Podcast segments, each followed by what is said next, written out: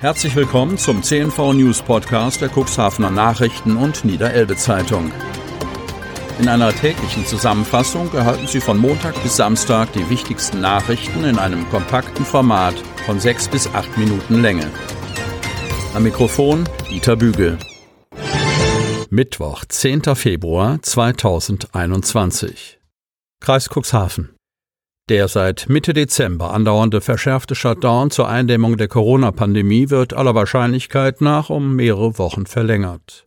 Am Mittwoch beraten die Ministerpräsidenten der Bundesländer und Kanzlerin Angela Merkel über eine mögliche Verlängerung des aktuellen Corona-Shutdowns, der noch bis Sonntag andauert. Bei diesem Bund-Länder-Gipfel soll der Shutdown gleich um mehrere Wochen bis in den März hinein verlängert werden. Dies geht aus einem Entwurf für die Videokonferenz hervor, der unserem Medienhaus vorliegt.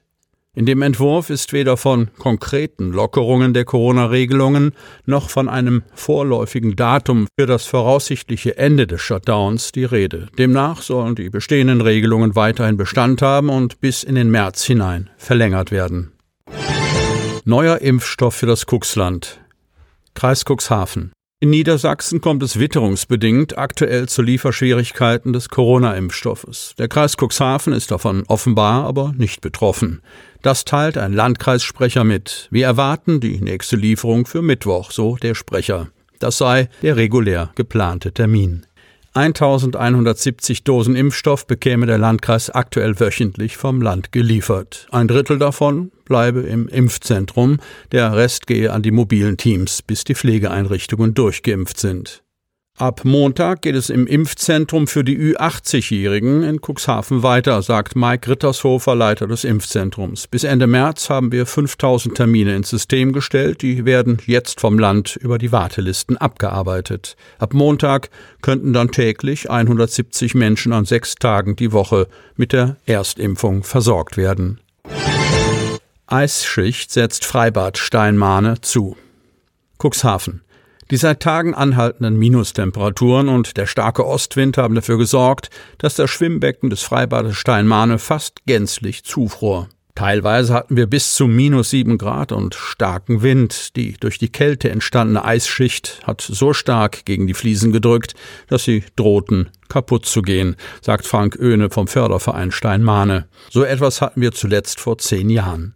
Daher sägten Mitarbeiter des Cuxhavener Bauhofs und DLRG-Mitglieder mit einer zwei Meter langen Säge eine Schneise entlang des Beckenrandes. Normalerweise sorgt ein Rohrleitungssystem für eine Luft-Wasser-Zirkulation im Becken, aber das hat bei den Temperaturen nicht ausgereicht, sagt Frank Oehne. Solange der Frost anhält, müssen er und seine Vereinskollegen täglich kontrollieren, dass die eingeschnittene Öffnung entlang des Beckenrandes nicht wieder zufriert. Wenn wir das Wasser über Winter aus dem Becken gelassen hätten, dann hätte es sicherlich mehr Frostschäden gegeben, so Öhne.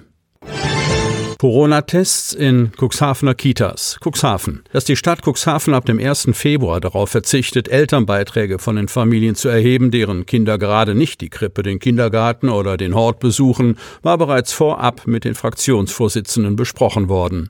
Auch der Fachausschuss für Jugend und Soziales sprach sich nun einhellig dafür aus. Die Sitzung endete aber auch mit einem weiteren Beschluss. Das Ziel, endlich flächendeckende und tägliche Corona-Tests für Beschäftigte der Kitas.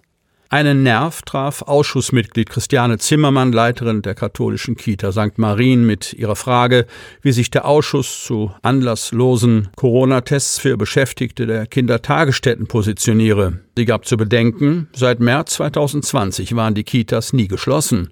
Wir treten den Kindern seither weitgehend ungeschützt entgegen. Die Situation sei für die Belegschaften sehr belastend. Auch wenn die Entscheidung über anlasslose Tests in Schulen und Kitas auf Landesebene getroffen werden müsse, wir als Stadt sind die Auftraggeber und müssen auf die Träger zugehen, unterstrich Gunnar Wegener, der dies mit der Forderung verband, Erzieherinnen und Erzieher auch ebenso wie andere Berufsgruppen bevorzugt zu impfen. Mit den Tests müsse am besten schon in der kommenden Woche begonnen werden. Der Ausschuss sprach sich dafür einstimmig aus. Bundespolizisten retten Frau vor Kältetod. Cuxhaven. Weil die Bundespolizisten Sorge hatten, dass eine Frau eine Nacht in Eiseskälte nicht überleben könnte, nahmen sie sie mit auf das Revier in Cuxhaven. Zuvor hatte sie eine Straftat begangen.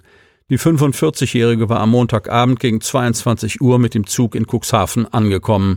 Ein Fahrschein hatte sie allerdings nicht. Die Bundespolizei wurde gerufen. Die Beamten stellten bei einem Alkoholtest einen Wert von 2,81 Promille bei der Schwarzfahrerin fest, erklärt ein Sprecher. Da die Frau nur leicht bekleidet gewesen sei, entschieden die Beamten, die 45-Jährige in Schutzgewahrsam zu nehmen. Wegen der tiefen Temperaturen drohte sie bei einer vorzeitigen Entlassung im Stadtgebiet zu erfrieren, mutmaßt der Sprecher. Einen festen Wohnsitz hatte die Frau zudem nicht. Ein Arzt entschied daher auf Gewahrsamsfähigkeit unter polizeilicher Aufsicht. Ein Richter bestätigte die Anweisung. Eisflächen im Kuxland sind noch zu dünn. Kreis Cuxhaven. Dauerfrost und Windlage aus östlicher Richtung sorgen für zugefrorene Teiche und Seen im Kuxland. Und die Kaltfront hält an.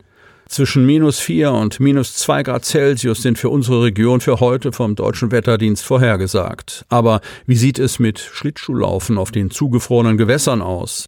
Ist es buchstäblich gefährlich, sich aufs Eis zu begeben? Die Deutsche Lebensrettungsgesellschaft, kurz DLRG, rät allen Wintersportlern mit dem Schlittschuhlaufen oder dem Eisspaziergang noch zu warten. Eltern sollten ihre Kinder über die Gefahren von zugefrorenen Gewässern aufklären. Das Eis brauche Zeit, um tragfähig zu sein. Bei stehenden Gewässern sollte es mindestens 15 Zentimeter, bei Bächen und Flüssen sogar 20 Zentimeter dick sein, so der Rat aus der DLRG Pressestelle. In der Samtgemeinde Landhadeln gibt es noch kein grünes Licht fürs Schlittschuhlaufen. Wenn selbst ein flaches, stehendes Gewässer wie der Badesee Achterndiek in Otterndorf noch nicht vollständig zugefroren ist, ist es auch viel zu gefährlich, alle anderen Eisflächen der Samtgemeinde zu betreten, erklärt Teamleiter Thomas Klaus aus dem Bereich Ordnungsangelegenheiten und Gefahrenabwehr der Samtgemeinde Landhadeln. Die Stadt Cuxhaven hat jetzt geprüft, wie dick das Eis schon ist und gibt eine klare Empfehlung in Sachen Eislaufen. Unsere Kolleginnen und Kollegen haben bei den Teichen in Groden in der Nähe des Sportplatzes gemessen, erklärt Stadtsprecher Marcel Kolbenstädter. Dabei sei eine Eisdichte von 5,5 Zentimetern herausgekommen. Zum Eislaufen reiche das noch lange nicht. Sie wollen noch tiefer in die Themen aus Ihrer Region eintauchen? Im CNV Medien Podcast auf Tauchgang kommen jede Woche spannende Personen, emotionale Stories und tolle lokale Projekte aus dem Landkreis Cuxhaven zu Wort.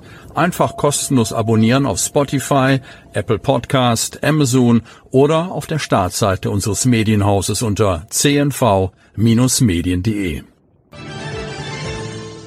Sie hörten den Podcast der CNV Medien, Redaktionsleitung Ulrich Rode und Christoph Käfer. Produktion Rocket Audio Production.